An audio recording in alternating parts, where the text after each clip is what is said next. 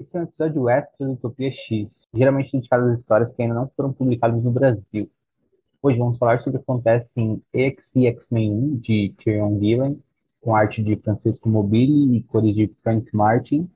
E vamos falar do que acontece em X-Men Red 7, de Aoi, com arte de Madback, Musa Bekov e cores de Federico Bliss. Utopia X é um podcast sobre os X-Men, e além dos episódios extras, também falamos sobre a Era de Krakow, conforme ela publicada no Brasil, sobre a Era Claremont, sobre os novos X-Men Grant Morrison, filmes, animações, as sagas dos anos 2000 e muito mais. Esse episódio está repleto de spoilers para quem acompanha as edições de X-Men da Panini. São assuntos relacionados aos últimos lançamentos da Marvel que saíram até o dia 5 de outubro de 2022, lá fora. Escutar ou não escutar, eis a questão que será respondida pelo seu ato de seguir me ouvindo ou parar por aqui.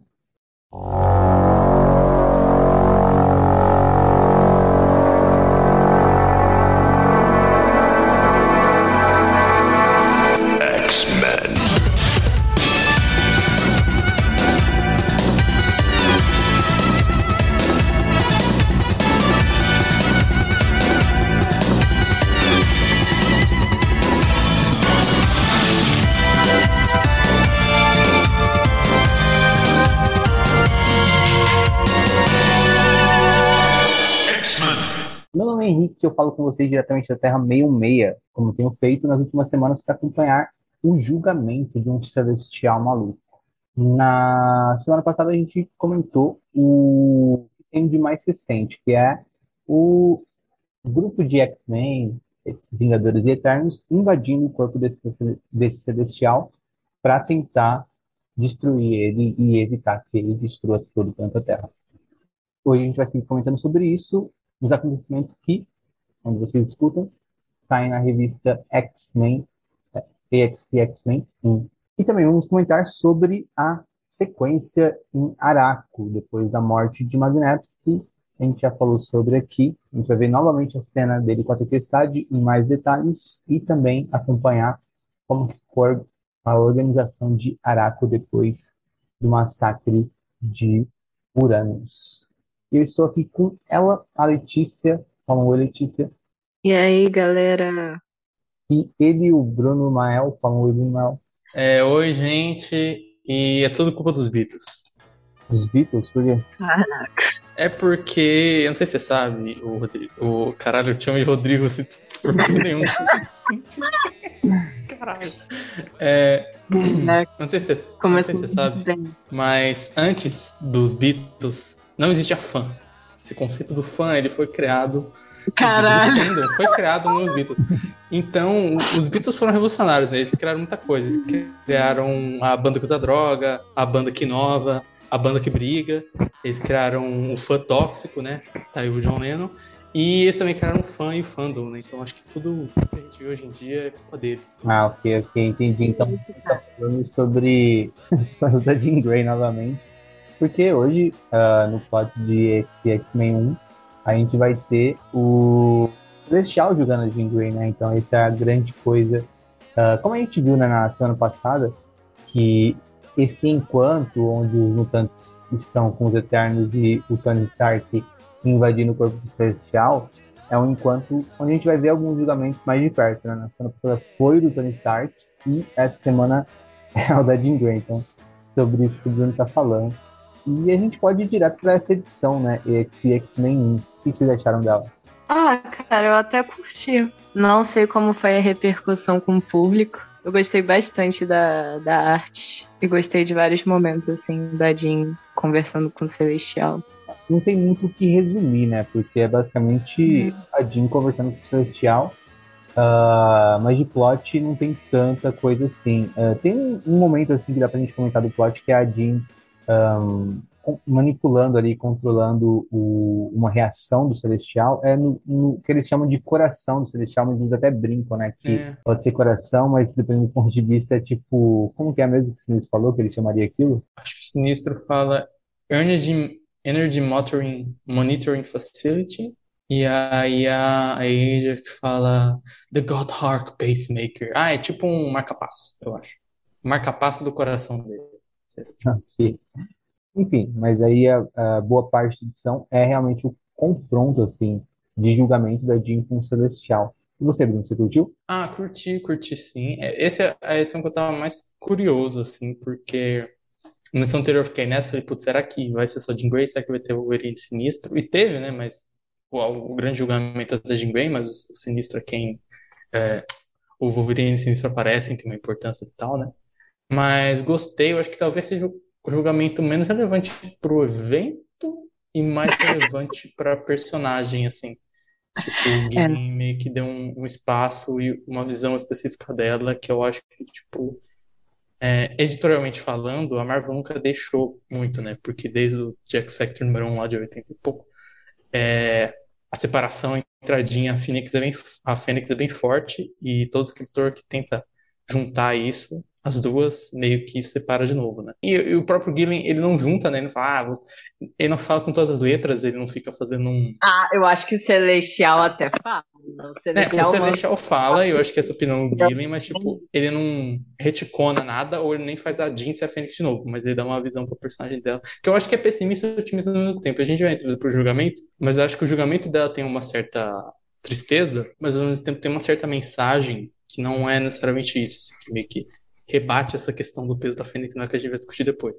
Mas eu acho que esse é um dos poucos casos que a gente viu sendo lidado diretamente, assim, sabe? Que, tipo, ela é, ela não é, sabe? E e ficou nessa, e que é, ela mesmo nega, mas você deixa ela trata ela como tal, e a Jean fala com todas as letras que ela também trata ela como tal, porque ela tá o tempo todo tentando se redimir disso. Então, se não foi ela que fez, porque ela tá tentando se redimir, mas ela se tem do meu jeito. Ó. Ela mesma, sendo ela ou não, isso que eu falo que não teve retcon, né? Tipo, independente do que a cronologia diz, é, a cabeça dela pensa isso, tá ligado?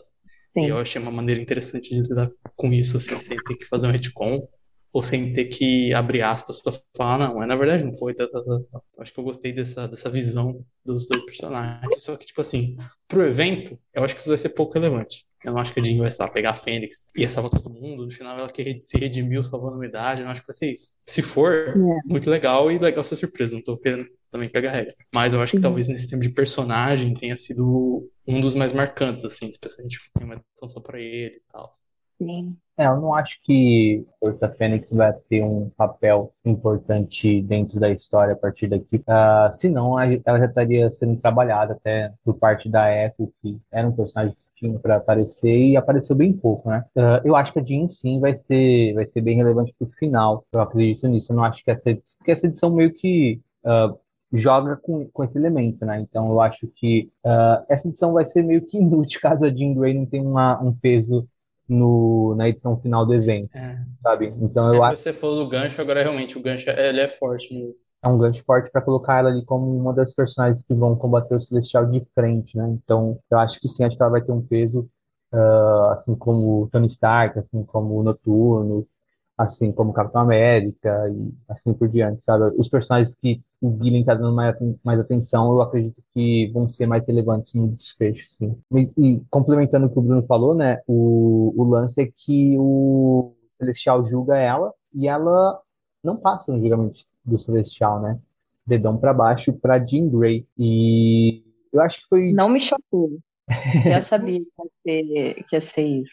É, e, e também, ah, o que o Bruno estava se referindo também é muito um lance de que a Jean Grey cometeu pecados, digamos assim, como Fênix Negra, só que houveram, houve retcon- retcons na sequência que meio que falaram, não, não era Jean Grey, era um corpo da Jean Grey criado pela Fênix e tudo mais. E eu acho que nessa edição o Gillen dá a perspectiva dele até de fã, de leitor, de como ele enxerga ah, toda a questão do passado da Jean, né? Através do Celestial, muito provavelmente, né? Colocando a voz do Celestial ali como a voz do autor, de certa forma, para falar um pouco como ele enxerga a questão da Jean com a Fênix, coloca as duas com... é, Eu acho legal isso de que pode ser contraditório, sabe? Tem muitos, muitos personagens que têm eh, uma força na contradição.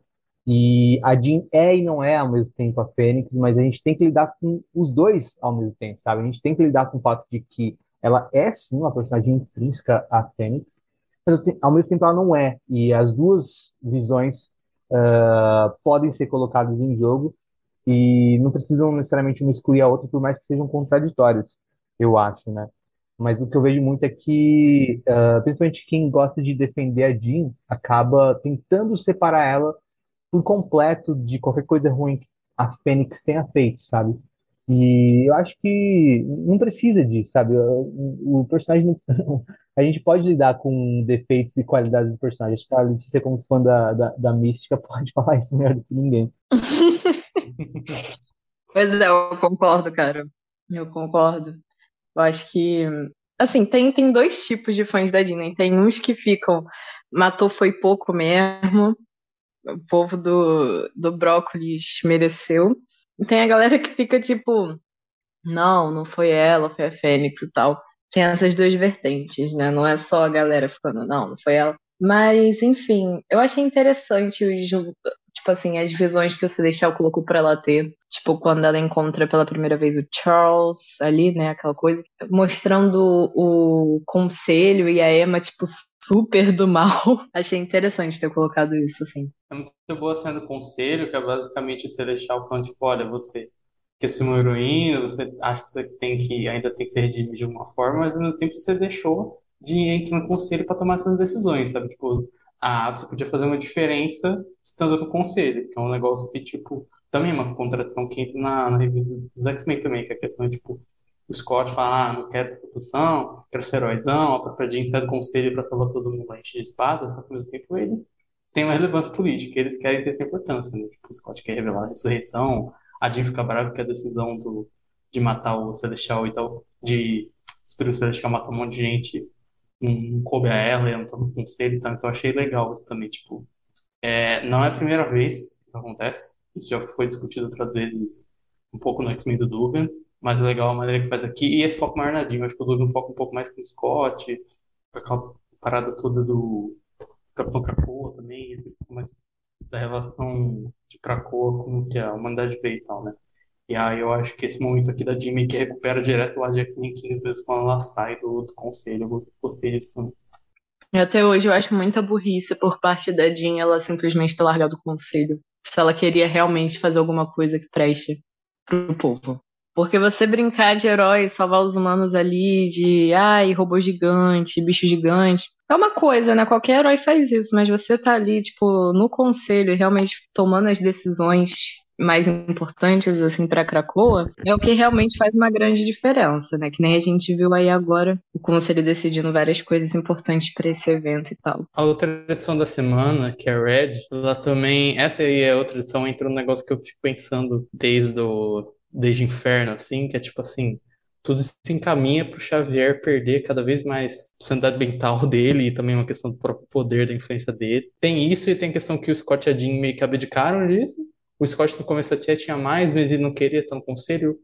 Tipo, parece que tem uma questão que, tipo, a gente lutou isso tanto tempo, vamos ficar aqui de, meio que de férias, assim. E agora eles querem, mas eles não querem, porque eles não estão no conselho. Então, tipo, eles vão meio que meio ser empurrados nesse, nesse vácuo de poder, que agora sem Magneto, sem Moira. Tem o próprio conselho, mas o próprio conselho, tipo, pô, tem o Sinistro, tem o Colosso, tá comprometido, eles não sabem ainda.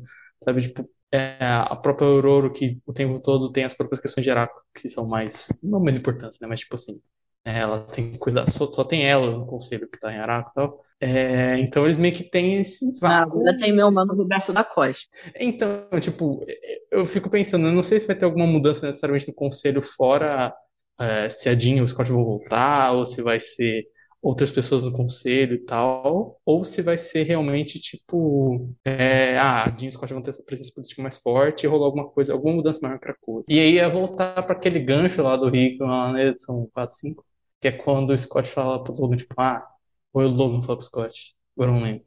É, ah, no momento que você achar que tem alguma coisa errada, que a gente tem que acabar com isso, só me fala que a gente acaba, assim, que tipo, ó, a gente só, tipo, só tem Krakow porque eles querem e que eles gostam e eles aprovam, se eles não aprovassem, eles vão pra cima do Xavier, sabe?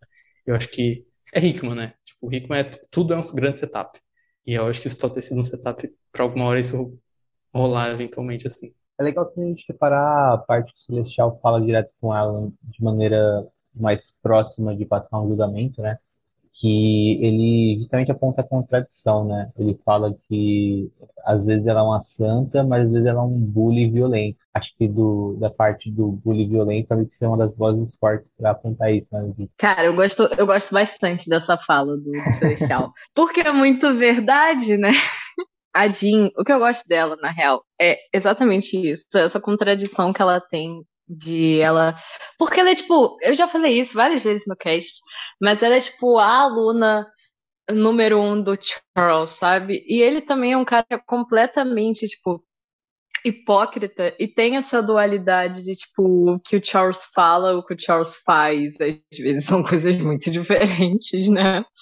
Então eu acho legal os personagens que, tipo, que ele fala, o que ele pensa, o que ele faz são coisas distintas um do outro, assim. Pode ser um pouco, como é que é o nome? Desesperador, às vezes, de você ler essas coisas, né? Mas eu acho isso legal da Jean, sabe?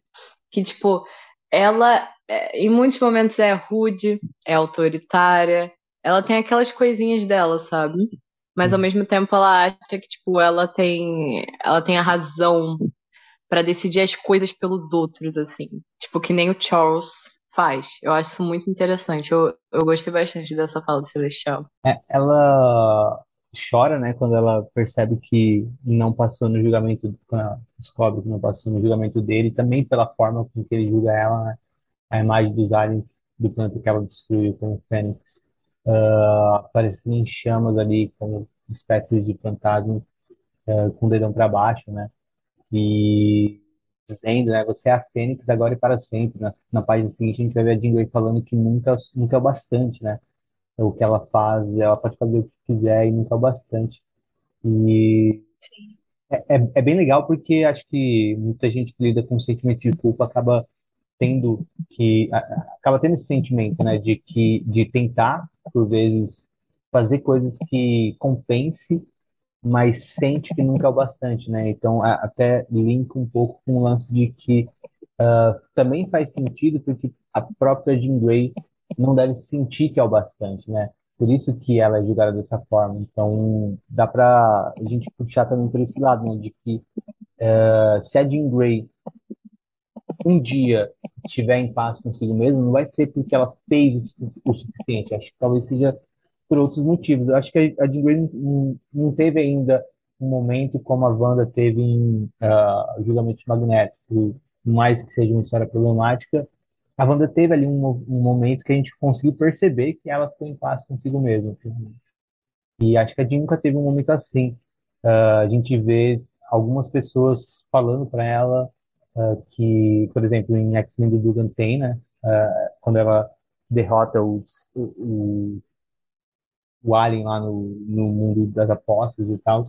A gente vê algum, acho que a vampira fala para ela que uh, ela salvou incontáveis mundos e tudo mais, mas eu não sinto que a Jean Grey tá satisfeita, sabe?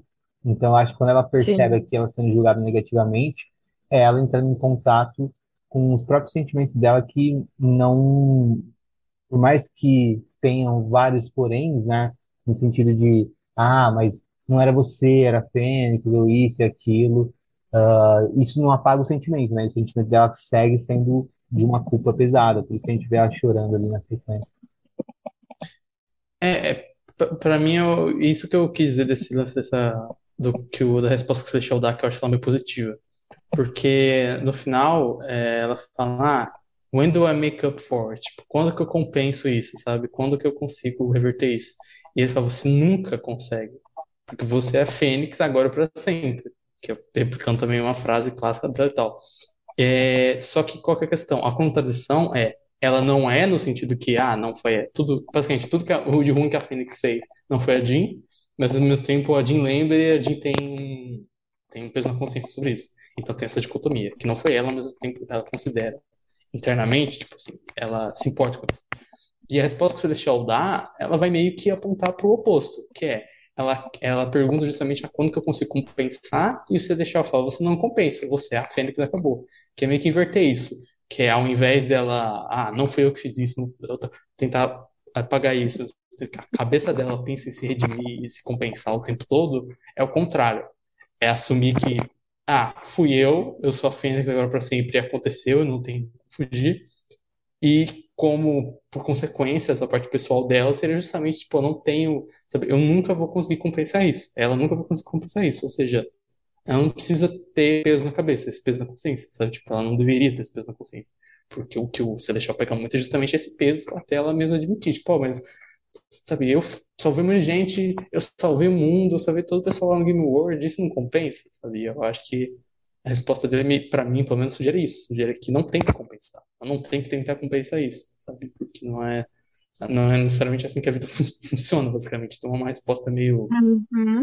É uma resposta bem forte e tal, mas ao mesmo tempo eu acho que tem essa parte meio positiva que é, ela não deveria ficar com isso na cabeça tanto, sabe? Que é o que, que quando ele fala que ah, você não tem como compensar, você nunca vai compensar.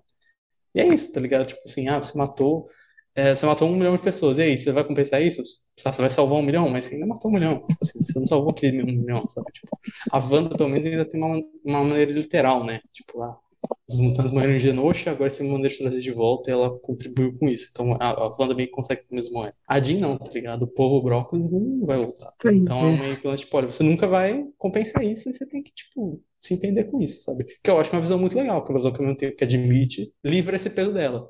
Por mais que eu goste da personagem tem esse peso, mas nesse sentido é daquela. A interpretação, né? Tipo, é uma edição, não é um inteiro sobre Jean Grey. Então faz sentido.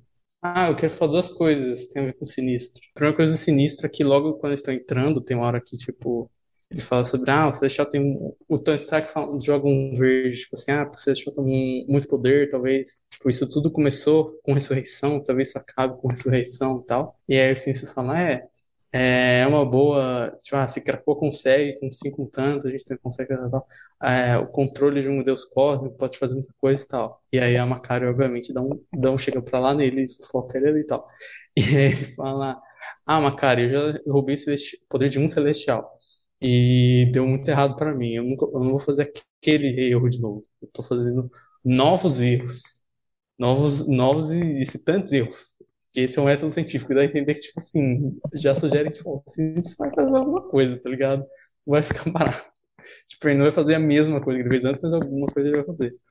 E a segunda é mais pela presença mesmo do, do, do sinistro do Logan no julgamento, né? Que é uma outra coisa do. Uhum. A gente falou esse negócio do fã no começo. E eu nem vi muito. Tipo, eu vi uns prints no Twitter porque é, o, o, a, benção, a benção do silenciário do bloco me priva de muita coisa. Mas eu imagino que a presença do Logan pode ter. É, é, é, qual é a palavra? Pode ter incomodado muita gente. É, eu achei até curioso a forma que eles meio que entram dentro da, da cabeça dela ali e tal. Eu deu a entender que é a Cersei que fez isso, né? Ou o Sinistro, na telepatia. Mas acho que a Cersei cita isso. Mas enfim. Não, o Sinistro, cara, tem uma fala do Sinistro. Ele falando, tipo, eu tentei clonadinho, mas nunca consegui chegar. Sim. É, então, eles entram pra salvar ela, aí eles, eles é saem. E aí o, o Celestial puxa eles pro julgamento junto, né? Mas é, eu achei legal tipo, usar esses dois personagens, que são personagens que estavam ali, aí o Celestial puxa e faz sentido também. E, e quando ele cita o Scott também, né? Essa edição melhorou um pouquinho com a edição do Dugan, admito. Ele fala, tipo, ah, conheci seu marido, ele falou que eu deveria ter medo de você, que eu deveria perguntar pra você. E um homem que ama você acha que alguém como eu deveria ter medo de você e tal, tal, tal. E eu achei isso muito, muito foda, assim. Sim, é, essa parte é muito foda quando ele fala do Scott. É, ele arredonda bem o, o julgamento do Ciclope. Se teve pontos ali que ficaram meio, meio sem sentido, até pareceu meio bobo em certa, uhum.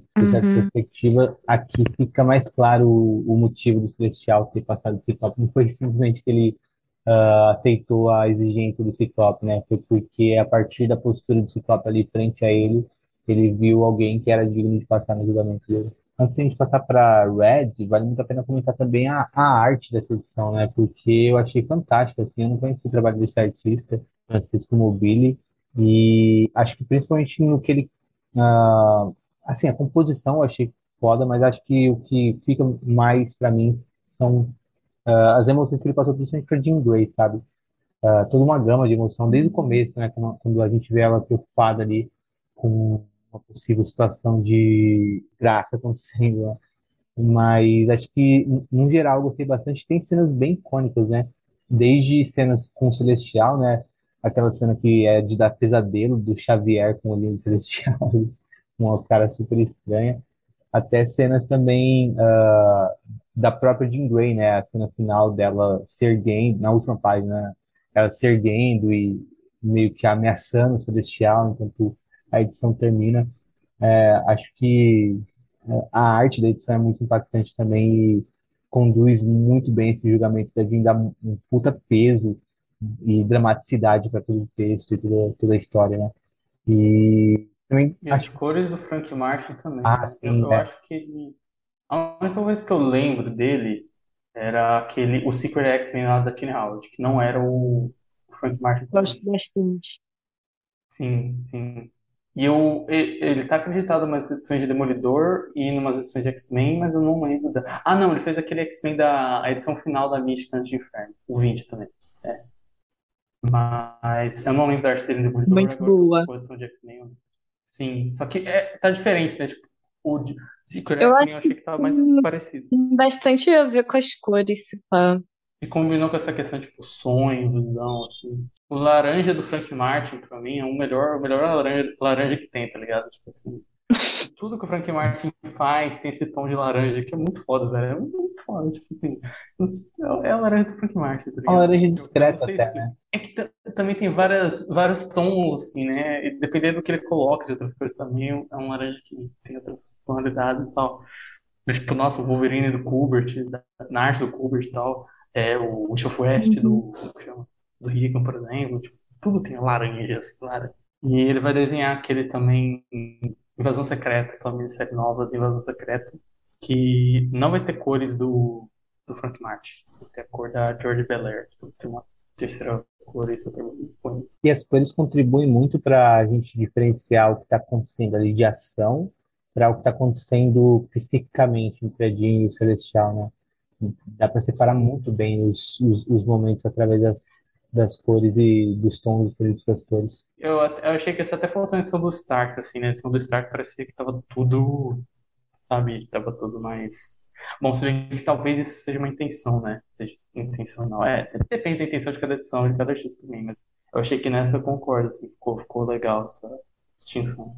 E a Jean tá a cara da Elizabeth Olsen em várias cenas também, né? Que isso, Cara. que isso. Agora a gente tá mexendo com outro, um fandom, é O um outro muito pior. fandom, que é pior ainda. Ah, Um sério? muito pior. Principalmente a quando acho que a antepenúltima página, antes, antes dela ser finalmente julgada, né? Com ah, Você é Fênix agora e para sempre. A página anterior é essa.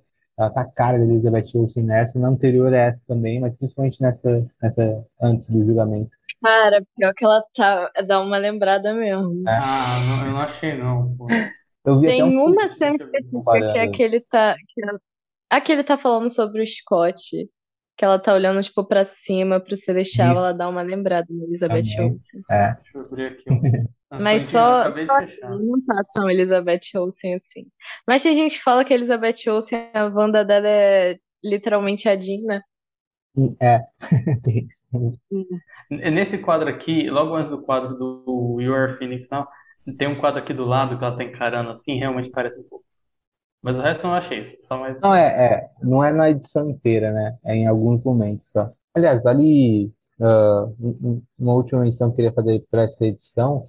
É, que eu, eu, eu gostei do. O Bruno até citou isso, a questão do Wolverine. Eu gostei muito da, do, da presença do Wolverine aqui, sabe? E, e a forma como ele ah, enxerga Jean, sabe? Acho que é muito condizente com o personagem. E, e eu, assim, tanto na fase clássica do Claremont, quanto na, em fase mais recente, tipo do, do Morrison, sabe? Eu vejo muito que é, é, é assim como o, o Wolverine olha pra Jean mesmo, sabe? E, e o Wolverine é muito assim, não só com a Jean Grey, mas com ah, vários membros dos X-Men, vários personagens que eles têm como amigos. Então, achei bem bacana também a caracterização do Wolverine aqui. Mas enfim, vamos para X-Men Red, então. A edição 7 de X-Men Red, né? Que dá sequência à morte do Magneto lá em AXE Judgment Day 5. Ah, a gente tem basicamente um momento de conversa do Magneto com a Tempestade depois dele ter derrotado o Uranus. A gente viu esse momento pela ah, perspectiva do Celestial na história principal do evento, né? E pela perspectiva do Celestial, a gente perdeu um pouco do diálogo do Magneto com a Tempestade, né? Então, muito do que a gente vê aqui isso acon- acontece entre o golpe final do Magneto no Uranus e a, a visão do Magneto ali com ah, o Celestial aparecendo para ele como a filha dele, né? A, a Anya. E, mas enfim, a gente tem mais esse momento né, nessa edição. E depois a gente vai ter o um, círculo, o grande círculo de Araco se reunindo ali no, na, no lugar deles e tal, para reconstruir, para definir como que vai ficar ali o, a, a, organização deles. E aí já é uma coisa um pouco mais também para a revista X-Men Red do que para o evento em si, né?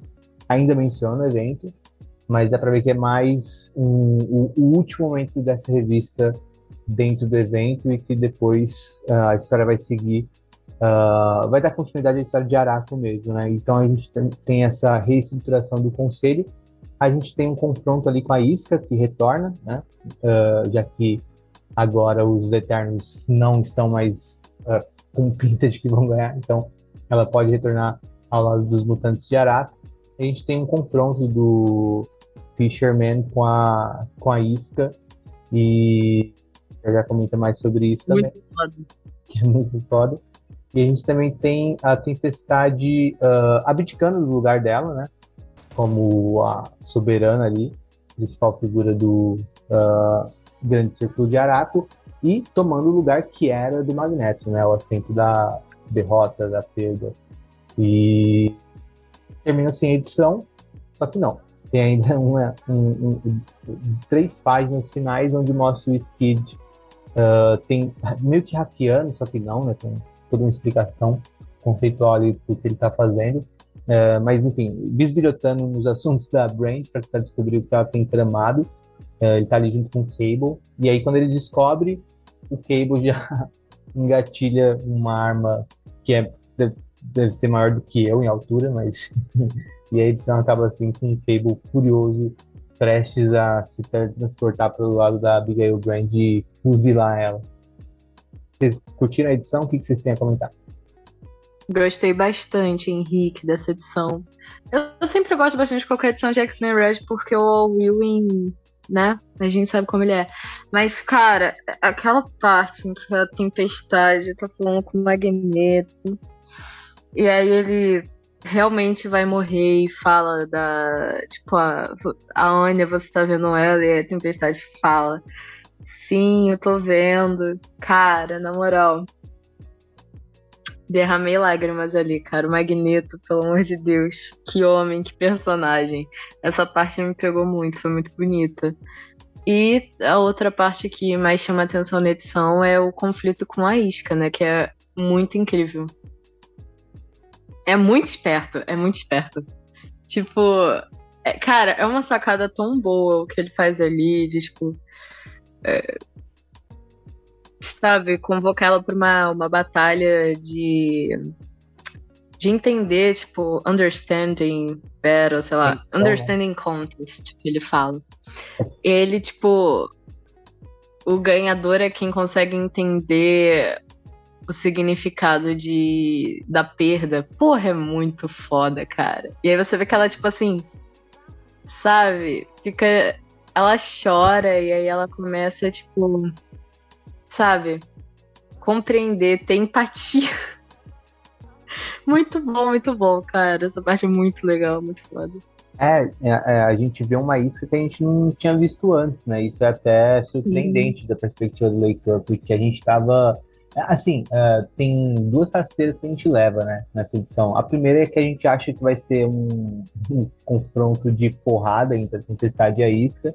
Só que aí o Fisherman, ele entra ali na frente e fala, não, eu vou duelar com ela e ele desafia ela para esse duelo de quem entende mais o significado de uma perda, né?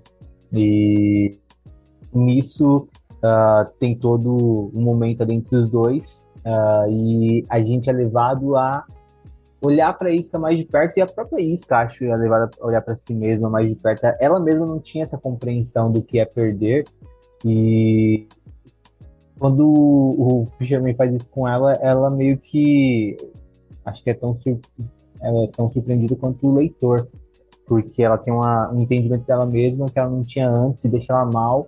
E o leitor também acho que acaba criando uma simpatia por ela, por mais cuzona que ela seja, sabe? Eu acho que é inevitável criar uma empatia ali naquela, naquela situação que a gente está acompanhando com ela e vendo a personagem por aquele prisma. Então, uh, bem, é, bem muito bem desenvolvida essa, essa cena pelo Alwyn. E também concordo com você que a cena inicial do, do, do Magneto conversando com a Tempestade é aquelas cenas que dói, a gente lê com o coração apertado, só que ao mesmo tempo a gente acho que eventualmente vai querer ler de novo, porque é um momento que define personagens, né? Não só o. É um momento definidor não só para a Tempestade, para o Magneto, principalmente para o Magneto, mas também para o Xavier, né? Que acaba sendo tópico de conversa. É, era o que eu ia falar, cara. Tipo, toda a parte do Xavier me pegou um pouco. Primeiro, eu não gostei. Quando ele, primeiramente, eu fiquei. Ah, eu não acredito. Magneto, até na hora da morte, não consegue superar esse careca, pelo amor de Deus. E assim. Mas depois que eu passei pra, pra contemplar, faz um tempo eu comecei a contemplar a cena e gostei de mais partes, tipo, do, do Charles observando. Eu gosto de como ele fala, tipo. Eu achei meio hum, o Magneto mudar de repente as convicções dele de tipo, não, a gente tem que se aliar aos humanos e tal. tipo, sei lá, fiquei meio. Não então, sei. Eu não, eu não acho que foi de uma hora para outra, eu acho que foi mais o Al Ewing re, uh, reaproveitando o que o Gillen já tinha. Gillen não. O que o Hickman tinha feito em Inferno. Porque em Inferno o, o Magneto fala pro Xavier que ele acredita no sonho dele, sabe?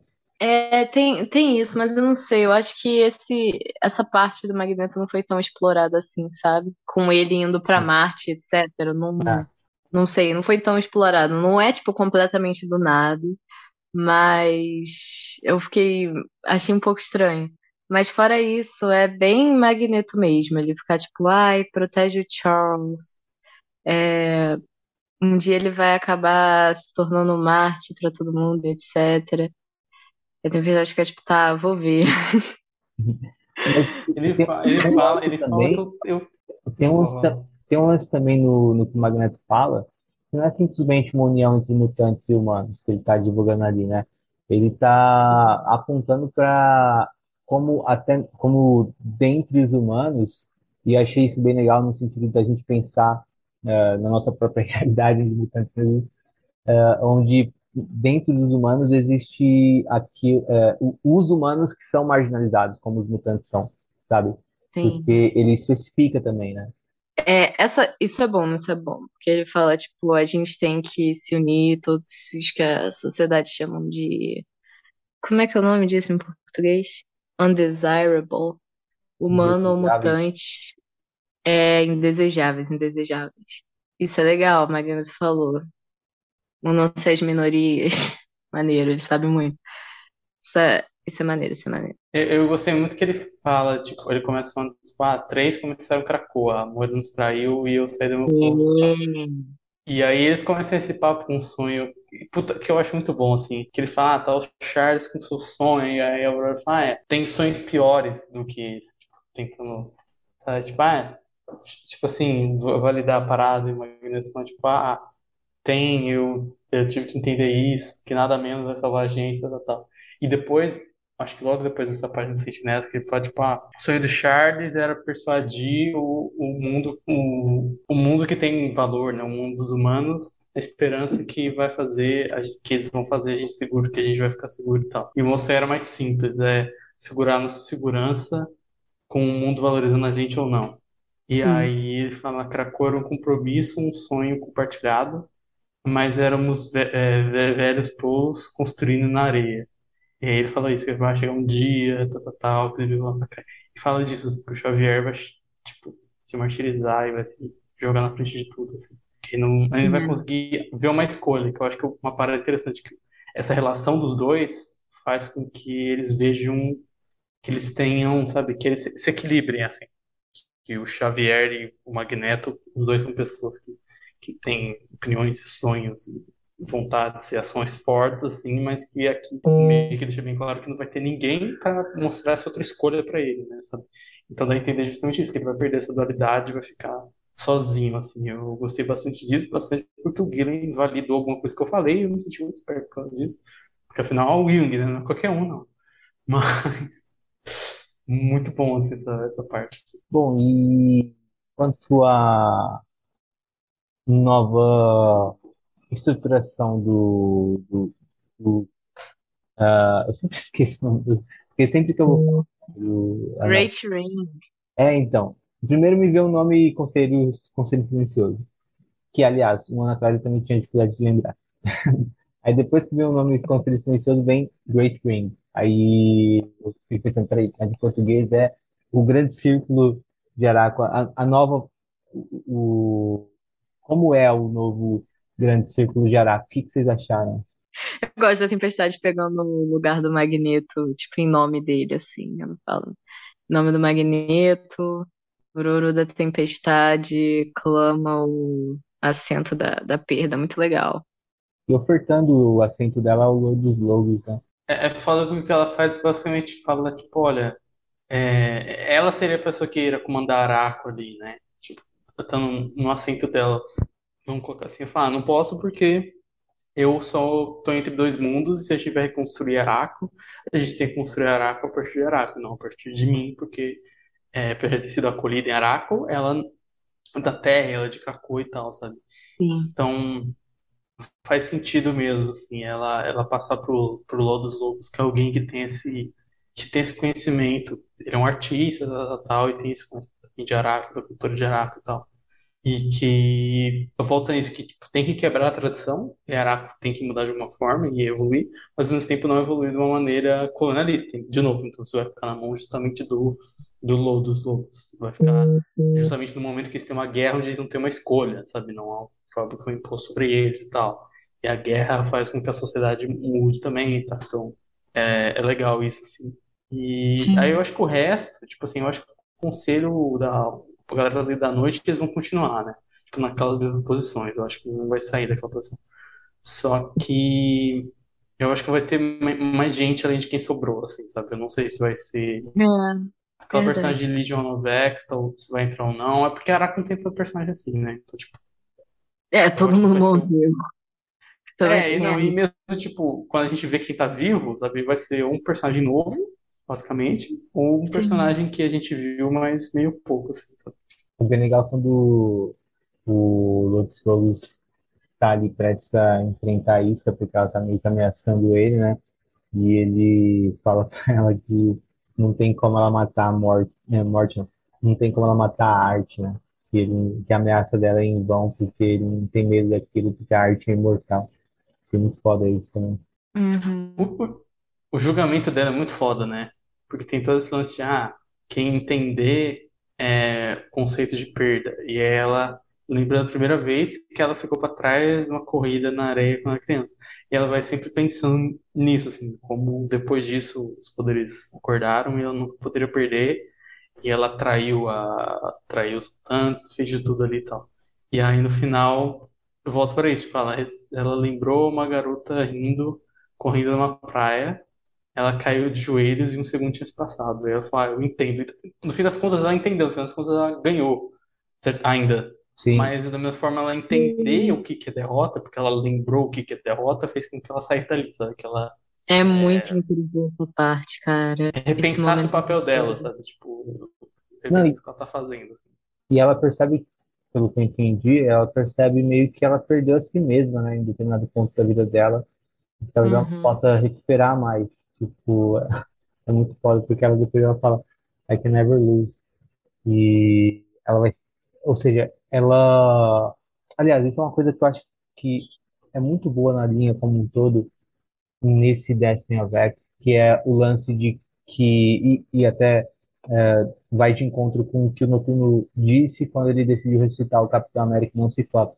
Mas sem entrar nessa polêmica, eu acho que é uma coisa bem legal que lá em ah, Way of X a gente viu o Noturno chegando a uma conclusão sobre ah, o que seria a fagulha, né? Ah, e contextualizando e conceitualizando aquilo como não uma nova religião mutante, mas uma nova cultura mutante, né? E quando ele ah, percebe ali, quando, quando ele teoriza sobre a, a- o que seria a fagulha, tem muito um lance de que tem muito lance de evolução, né? De fazer o novo e de mudar os costumes, de, de se adaptar e de tentar ah, o diferente, coisas assim, né? E a gente, eu tenho percebido ah, é, essa perspectiva em sendo trabalhada por outros autores, não necessariamente quem criou ela. Eu acho isso bem legal. Tanto pelo Gillen, como eu disse, né, no, no lance com Capitão América, uh, como aqui com, com X-Men Red, né? Acho que uh, eles estão ali tentando também fazer o novo, né? Evoluir, uh, mesmo numa situação tão difícil, eles estão tentando se reconstruir, se reinventar como sociedade ali em Araco, e a Isca percebe que ela não consegue fazer isso, porque ela está presa no, na possibilidade única que o poder dela dá a ela. Então ela não pode tentar fazer alguma coisa diferente, ela tem que sempre fazer a mesma coisa. Uh, ela está presa ao poder dela, né? Então ela é meio que é uma coisa que não encaixa uh, nessa perspectiva, e quando ela percebe isso. Ah, inclusive, até esqueci de mencionar, o Celestial aparece na frente dela depois disso, né? Julgando verdade. ela positivamente, até porque ele não conseguiria julgar ela negativamente, porque ela não pode perder. Então, o, Uhum. a Win faz maravilhas com os poderes dos uh, Araki, né? Ele muito. Um, um sabe grande exemplo disso. Ah, vocês repararam que a, quando a Tempestade assume o assento do Magneto, tem a nuvenzinha atrás dela formando o capacete dele? Cara, eu... ai, coisa linda, cara. Muito foda isso. Coisa boa. Não, e lembrando que ela criou, né, a Irmandade de Mutantes em Araco, ou seja, ela- o Alwyn já estava trabalhando uma construção dela ali como algo próximo ao Magneto. Isso Sucessora do vô. Muito bom. E tem também o, o próprio negócio que a, a gente acho que falou na primeira edição que teve uma coisa de Red, porque a gente comentou Red num, como chama, no extra, não tenho certeza, que tem essa questão que o Wing tá, tipo, pegando os conceitos e meio que trabalhando e subvertendo eles, né? O que que é vitória, o que que é perda, e, trabalhando um pouco esses personagens. E isso Uhum. faz sentido aqui também, porque faz sentido dentro desse contexto que você falou da fagulha, sabe? Dessa questão de pensar de uma maneira diferente, inovar e tal, tal, tal, que é um, é um, um mutante. E também nessa própria questão de, tipo, mudar Araco e Araco ter que, ter que se adaptar, etc. Então, tipo, também Uhum. encaixa bastante ali nisso que a gente falou lá no. Na primeira vez que a gente falou nos extras de Red. Eu, eu acho que eu, eu, eu lembro de ter falado isso, mas não sei foi quando. Também encaixa com isso, assim. E a parte da branding, galera? Isso, isso é um inclusive. Tipo, na, na página final, na página que o Skid olha pro lado e o Cable não responde ele, eu achei que o Cable ia ter morrido e a Brand ia estar lá, tá? Isso Eu que sido passar. Muito mais foda. Falando Não, eu sério. fiquei isso, eu falei, puta merda, a, a Brand vai impedir isso. Quando vira a página final e o Cable tá, tipo, extremamente putaço, assim, é muito foda. Aconteceu antes do que eu esperava, assim, isso. A gente, a gente não Sim. vê, né, o que eles descobriram, mas dá pra supor que É. foi o desenvolvimento dela com a Orcs. Eu esperava que ia ter alguma coisa sobre ela, porque ela foi ressuscitada e tem todo aquele lance dela não manter todas as coisas no backup dela, né? Sei lá como ela faz isso. As memórias dela, no caso. Que ela guarda em outro negócio. Mas. Enfim. Eu acho que se ela tivesse ali, tivesse matado o Cable e o Skid teria sido mais foda. Mas. Achei legal, achei legal. Eles irem atrás dela agora, real oficial mesmo. E também tem um lance que, tipo, naquela edição 3 ou 4, o Cable volta, ele é ressuscitado e tal, e ele conversa com. Ah, não, eu acho que já é dentro do evento, então. Ah, ele conversa com o Thunder Prostar, o John Prostar lá. E eles conversam e entender que, tipo, naquela primeira edição, que o Prostar tava dando uma toada, tal, tal, tal, sabe, tentando. Tipo, dá a entender que a, aqui na primeira edição com ele o Cable tem um confronto, já foi encenado e tal, e que o Cable tá, tipo, indo atrás de ver as- os podres da, da Abigail Brand, ele sabe uma coisa, parece até o dobro e tal. E eu acho que, tipo assim, eu sabia que isso ia acontecer, porque ele sugeriu que é a morte da revista, mas eu esperava que, tipo, agora, sabe, nesse. Tipo, o, o final é um puta final. E aí o final desse pós-crédito, assim, da, da Brand foi muito foda, assim, já, tipo, dando o teaser do que, do que vem pela frente, assim. E eu acho que a Brand vai tentar meter alguém no conselho novo aí de, de Araco. Já que tá faltando gente, tá ligado? Então, sei lá, o Gabriel É, sentido. alguém.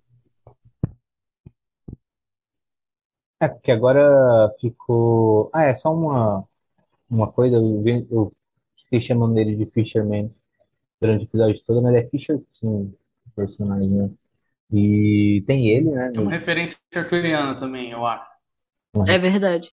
Tem o Fisher King, ah, tem a Isca, tem a Tempestade, o Love dos Lobos, só isso são quatro.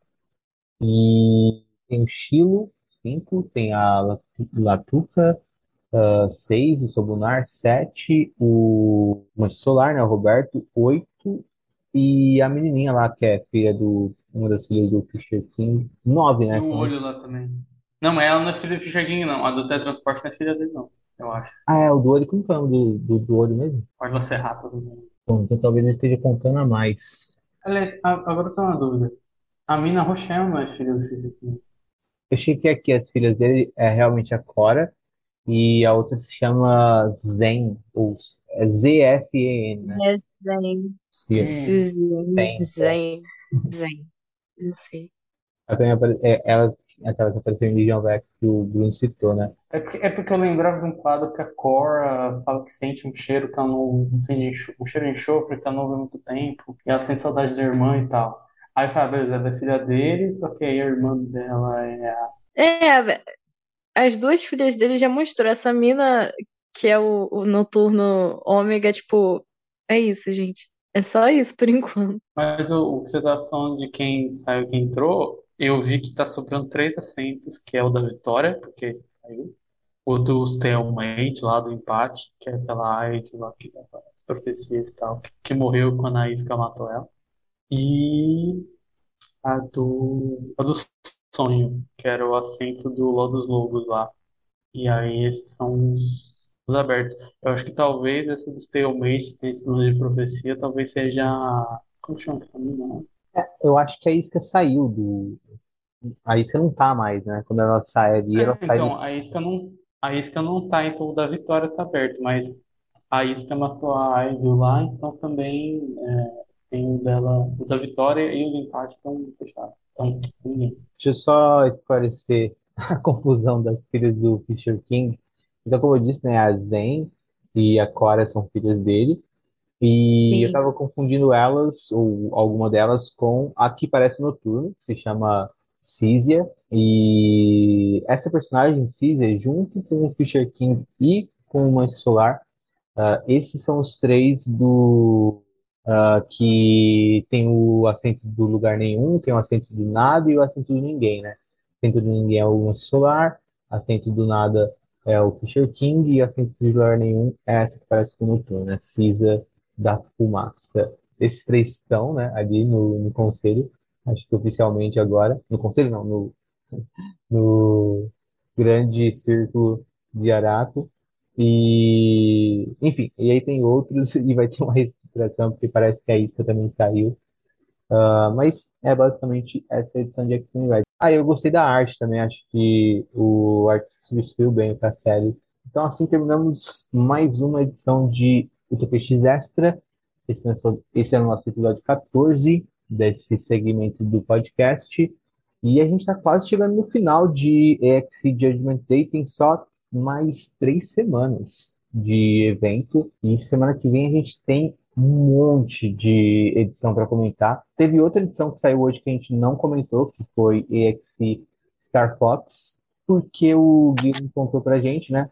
Via Twitter, ou seja, ele contou pro mundo inteiro, mas eu falando que ele contou pra gente, parece que ele mandou uma mensagem. Bom, ele contou, né, que Star Fox se passa depois de Death to the Mutants 3, que só sai semana que vem, teve um atraso, era pra sair essa semana, mas só sai semana que vem.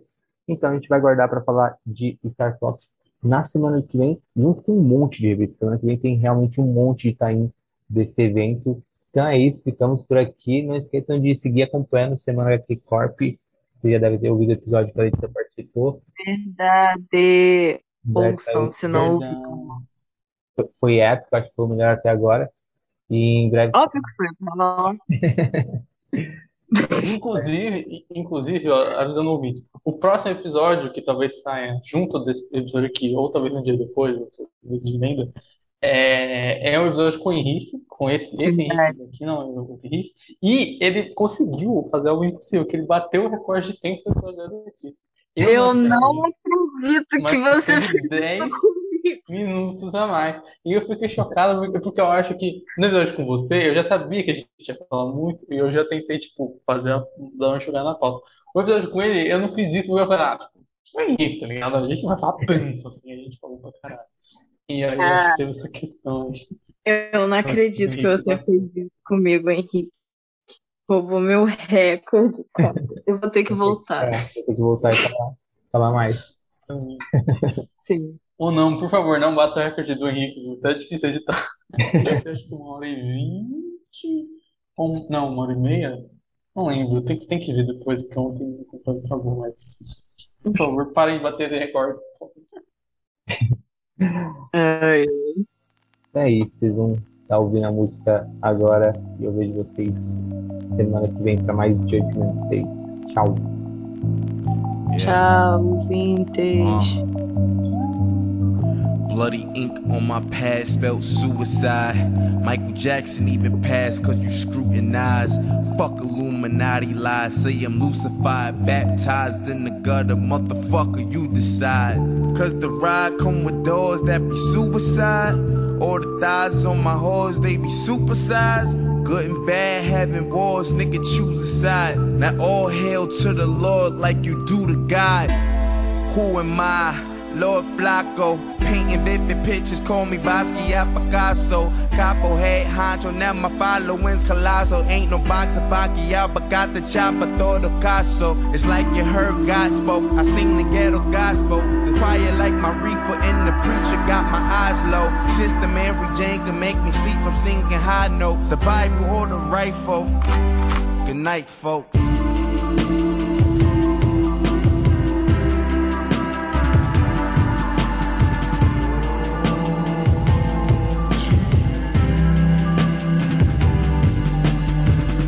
Bloody ink on my pen spelled suicide. Kurt Cobain even died cause you scrutinize. It's a fine line between truth and lies. Jesus Christ never lied, still was crucified. That's why I never judge another nigga. Life's a bitch, but that bitch in love with other niggas. Three, two, a bed, sheets, no covers, nigga. Dirty kitchen, no supper in the cupboards, nigga. Sucker niggas. What's up with niggas? So my new attitude is like fuck the niggas. I grew up with niggas, but don't fuck with niggas. I don't trust the niggas, ain't got no love for niggas. Had the gold grill shining like them southern niggas. Kept it trillin', now the whole world fucking with us. Meanwhile, you treated all of us like other niggas. And now your world is in my palm, take cover, niggas.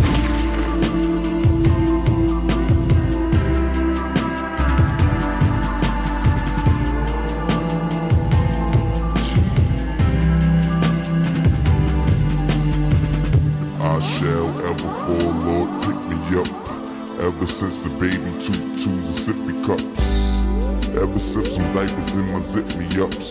Now I'm walking on my own, y'all wish me luck.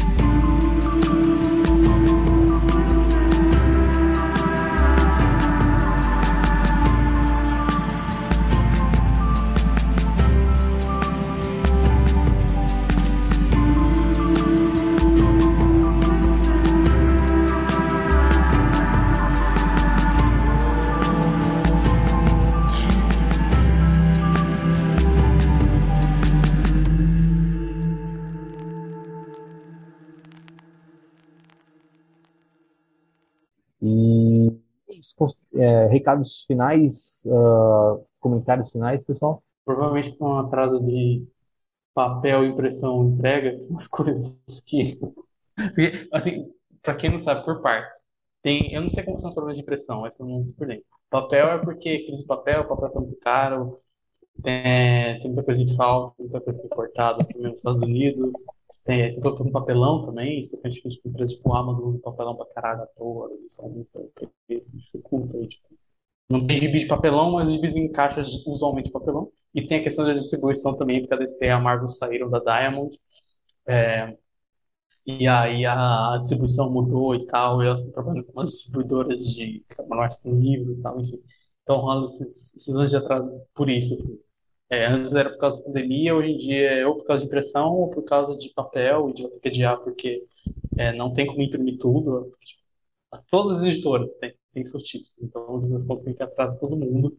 E tanto que a Image, por exemplo, estava fazendo segunda impressão, acho que não seja outra e tal. E essa questão do, do shipping também, do, da entrega e tal. Essa questão aí é mais complicada, porque eu acho mais difícil de prever, né?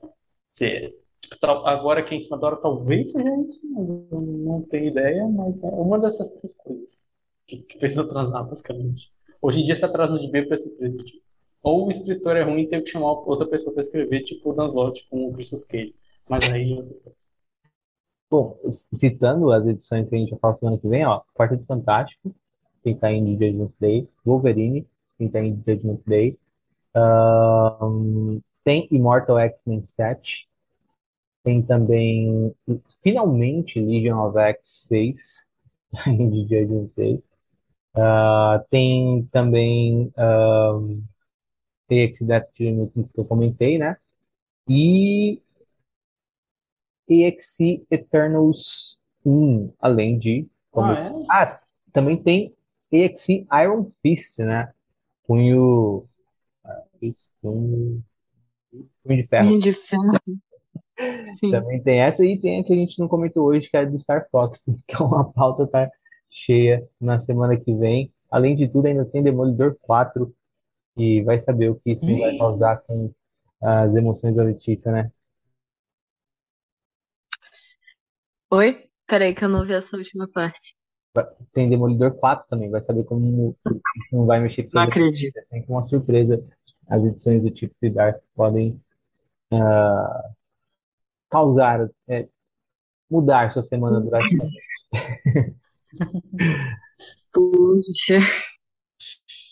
Piratinho, rapaz.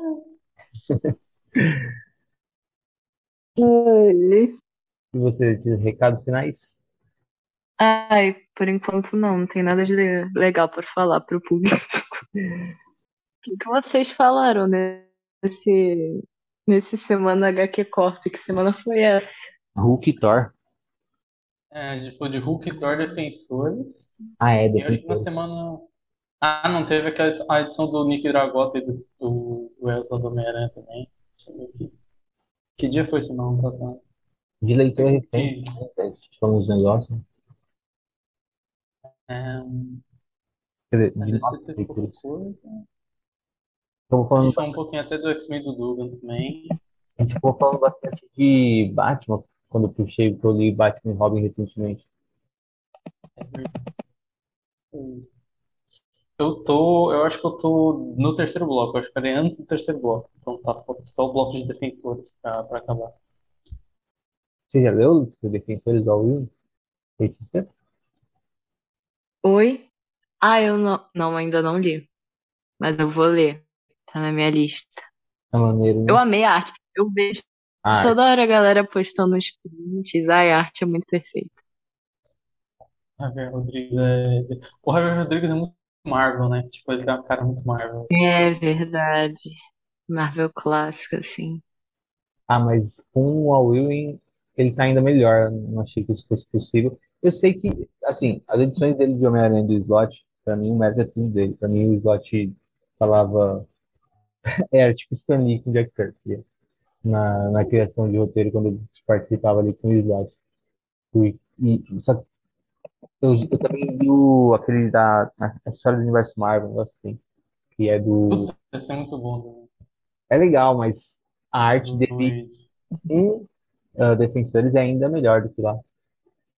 É, esse Slot, eu sempre confundo o Javier Rodrigues com o Marcos Martin também. Eu acho que os dois desenharam histórias muito boas, muito icônicas. Martin desenhou aquelas com ele também.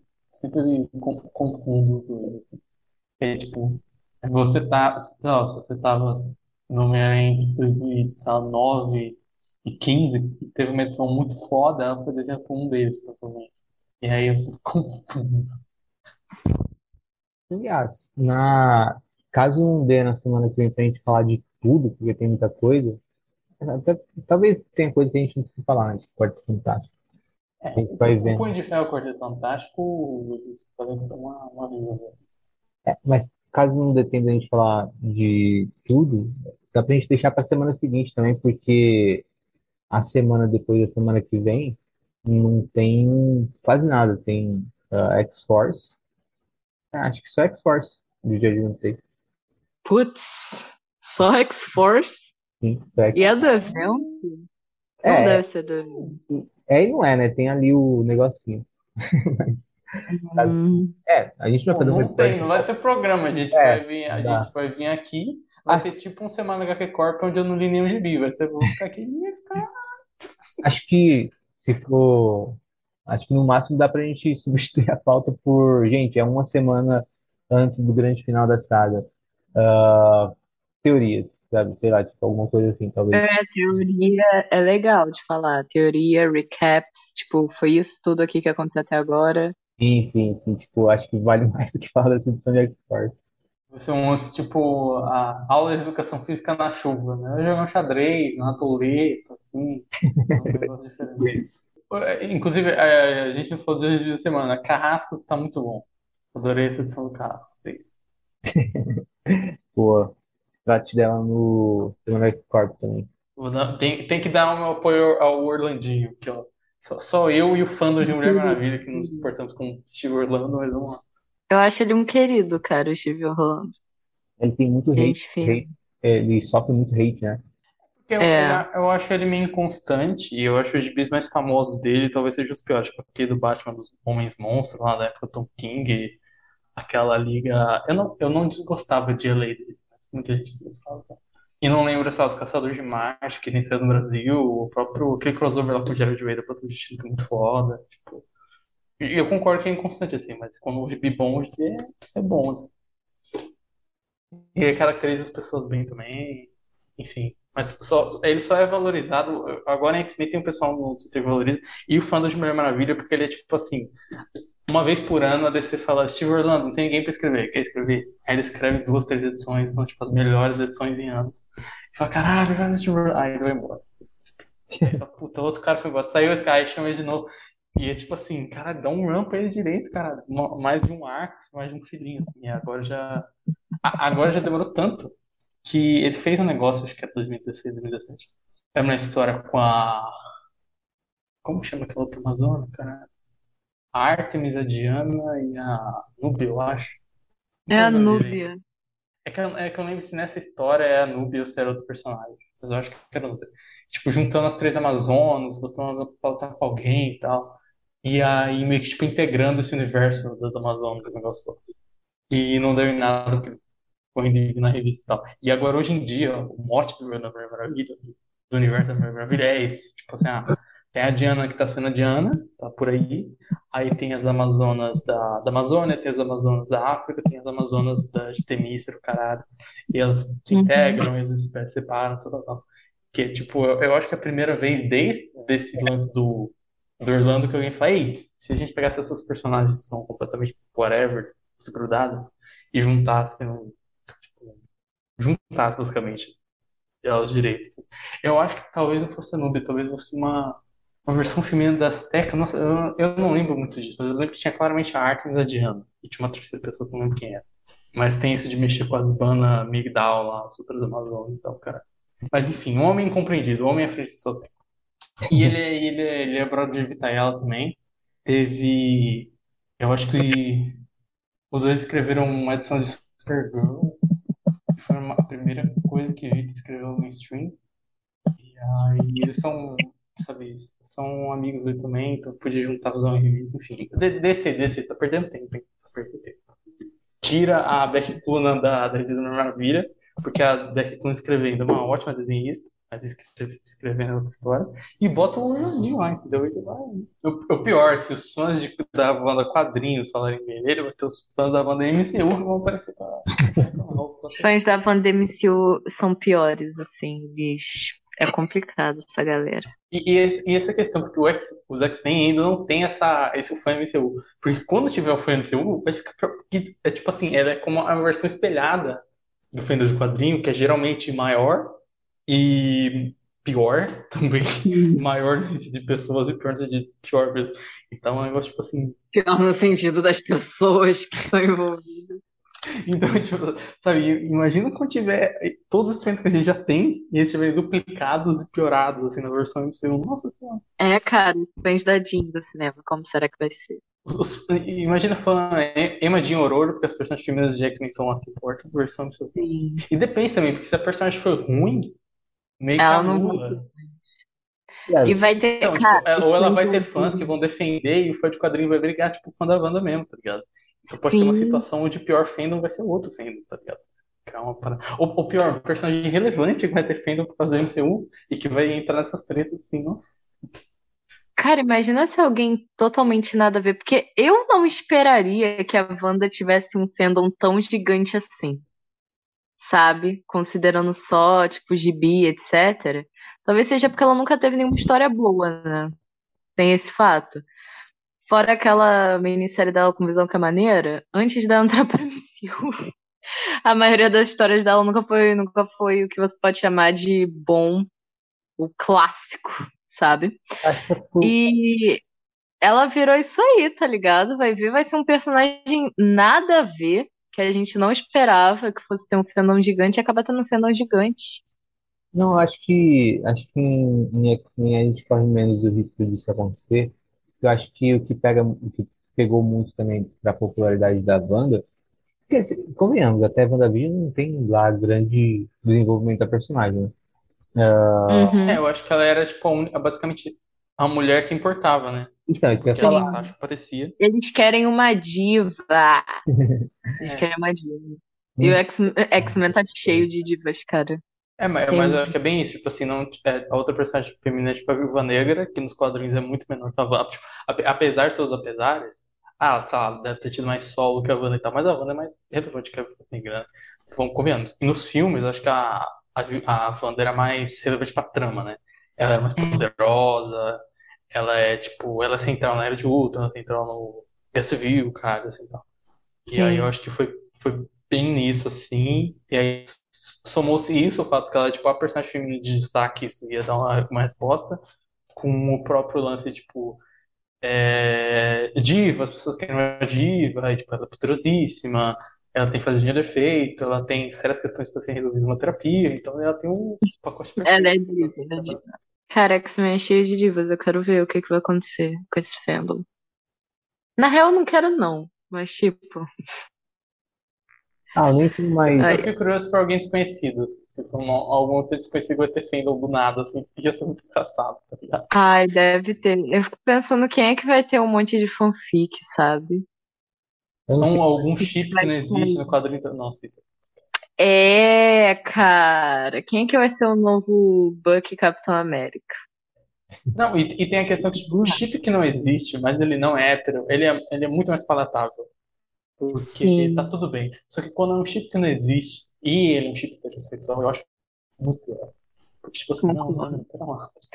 O que, que você tá fazendo? Cara, vocês lembram de Viúva Negra e Hulk? Mas esse ninguém gosta. Tem que ser algum que as pessoas gostem, É. assim. As pessoas Cara, eu penso com, a- muito. com o Capitão América, né? Tinha- É, Viúva Negra e É, Capitão. América tinha muito. Eu penso muito no fato de que se fosse, se os filmes do Tom Holland tivesse um Harry, cara, acabou. Hum. Esquece. Ia ser assim, nossa, ia ser a quantidade de fanfic, ia ser tipo o Harry e Draco Malfoy 2.0, sabe?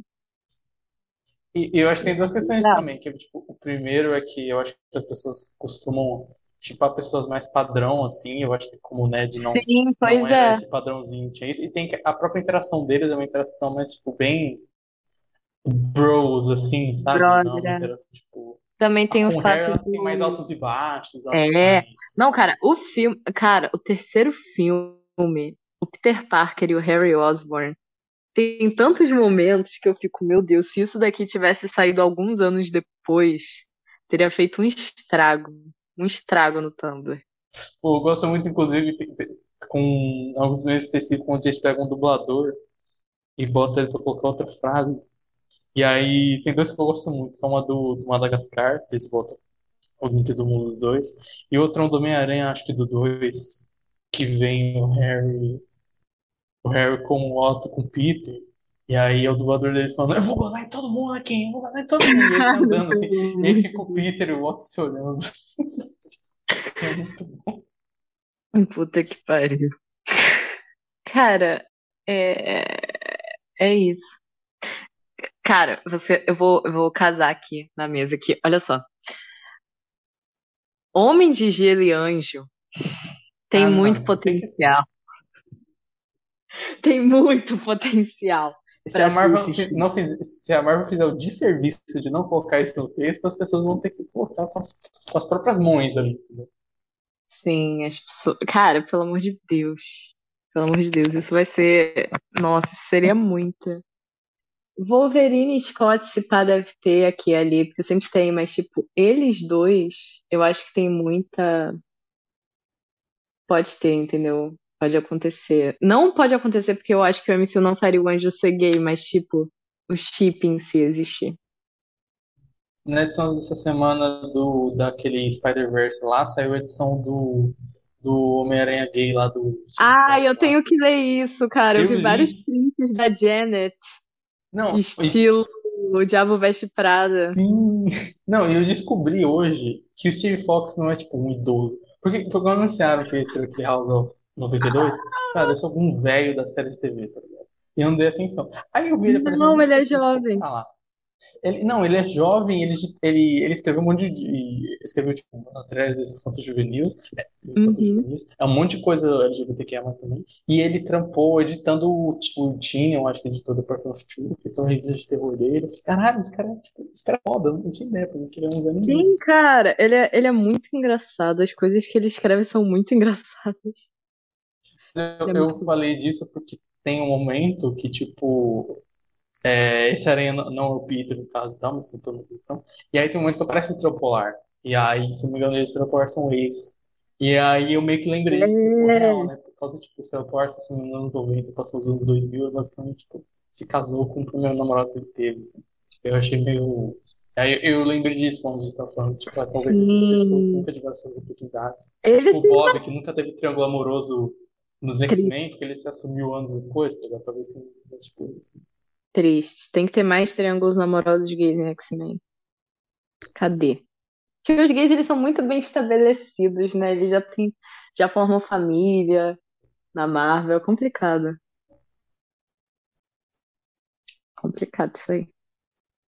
Mas não tem uma treta entre o Estrela Polar e a Janet nessa revista? Então, se eu não me engano, a Silver Sable, ela é uma outra estilista que é rival da Janet, e o Sam Power trabalha com ela.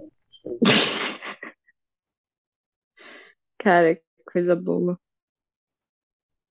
Quem é que era o gay do Homem-Aranha que era estilista? Tipo, não ele, que ele é um Homem-Aranha gay estilista, o vilão. Tipo, o. Como é que é o nome? O Duende Macabro original, ele não era estilista. Pera, agora eu tô na dúvida. Será que esse personagem que criou era original não sabia? Oi? Um- Esse, esse personagem do, do Aranhaverso é o é original ou ele trouxe ele de volta aí? Eu acho que ele Porque é ele- original, se pá. Porque o nome dele, eu não sei se é proposital ou não, mas ele tem aquele lance de ter dois Cs, fazer um lance bem Peter Parker, assim, ideias. Uhum. Aí eu fiquei pensando, nossa, isso parece um negócio muito clássico. E quando você falou disso, eu fiquei pensando, mas eu acho que o nome dele é Cooper Ken Coin. Eu acho que não, mas tipo, o Duende Macabro que tinha um tinha um lance com, com o Richard, Cara, pelo amor de Deus, o Richard é muito viado. É, ele era um, um cara da moda também. Tanto que a revelação original era que ele era o The Rose e o Richard ia ser o Duende Macabro originalmente. Só que eles mudaram isso no meio da história. Por isso que o Richard se veste daquele jeito. É, sim, caralho, isso faz muito mais. Isso faz muito mais sentido, porque você veste com tipo, uma roupa chiquezinha, uma máscara e uma rosa. Sim. Eu acho fofo que ele usa o esquema de cores dos pais dele, tipo branco e roxo. Cara, eu adoro o Richard, cara. Porra, me amarro. Top personagens irrelevantes de Homem-Aranha. Mas é isso, tem isso. Ele deveria aparecer, ele tá vivo. Se não estiver atrás de volta, tipo. Porque faria muito sentido, já que ele é um Homem-Aranha do mundo da moda. O Duende Macabro tava na capa da próxima edição do Homem-Aranha, acho. Então, mas será que é esse Duende Macabro? Porque, né? Muda vários. Deixa eu ver aqui. Tô Duende. tentando achar Aranha Verso no Get Comics, acho nunca tem mil coisas. assim. Roderick Kingsley. Ah, não tem nada a ver com o que eu tava pensando. Roderick Kingsley é o Duende Macabro original. E ele era um designer de moda bem-sucedido e milionário que tinha construído seu império através dos laços do submundo e práticas antiéticas. Coisa boa. Cooper Coin é o nome do, do Arena. Ele deveria. O único principal dele deveria ser o Duende Macabro, cara. Espero que seja. Toda vez que rola uma edição de Verso, rola um Homem-Aranha que teria histórias mais interessantes. Pô, eu fico indignado até hoje que a Penny Parker de Gerard Way tem uma revista dela. Na moral, ele criou, tipo assim, Homem-Aranha se fosse o Otaku. E é isso. Tipo assim, cara, E aí, muito pega o escritor, faz esse, cara, eu gostei com a muito. moto do Akira, tá ligado? Faz isso, é muito fácil, tá ligado? Sim. Cara, pelo amor de Deus, eu gosto. Cara, não, olha só, o Duende Macabro e esse novo Homem-Aranha. Cara, eles tinham que ser tipo Victor Valentim e Jacques Leclerc, tá ligado? Da novela Titi. Eles tinham que ser tipo isso, sabe? Eles tinham que ter uma rivalidade no mundo da moda e no mundo do crime, cara.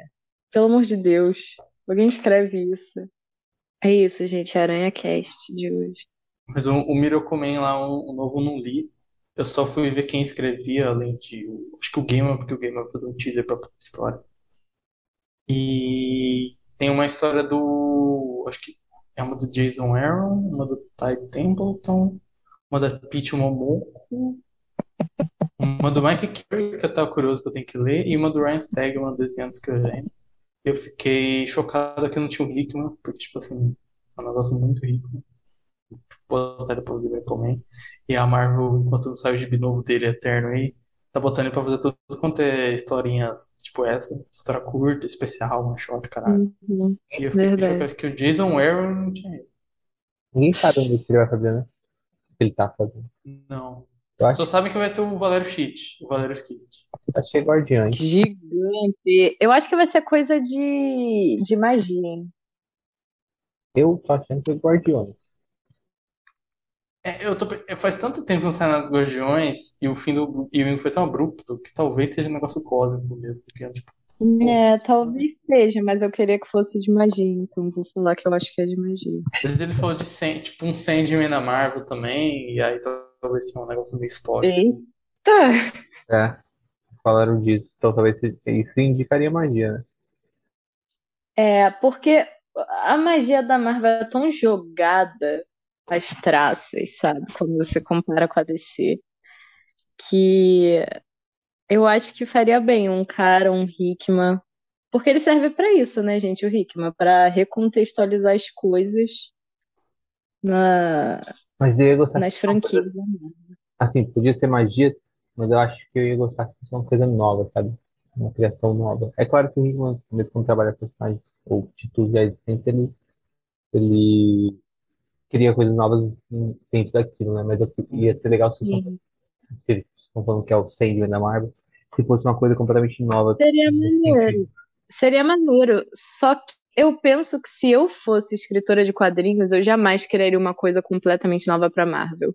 Eu ia preferir criar, tipo, Sim, eu É, mas, Independente, tipo, sabe? talvez seja algo novo, mas que usa, tipo, a cronologia do universo, assim. O, o foda é que, assim, sem Mas até aí o- e o fato que eles preferiram, tipo, eles preferiram que ele não fizesse uma mensal de X-Men e focasse, focasse ele tem outro projeto, fizesse isso, que é um projeto enorme, caralho, é, eu acho que seria alguma coisa, tipo, é o Hickman, sabe? Eles têm uma, ele tem um carro que tá quebrado, tá ligado? Eles têm que dar pro Hickman consertar. Tipo, X-Men. Ou, sei lá, um carro que Tipo, Vingadores depois do Bendis, tá ligado? Pô, quem que vai pilotar esse carro depois do Bendis? Ah, tem que ser o Hickman, tem que ser alguém que consegue continuar mantendo isso aqui. O Quarteto Fantástico, que ele recuperou bastante aqui e tal.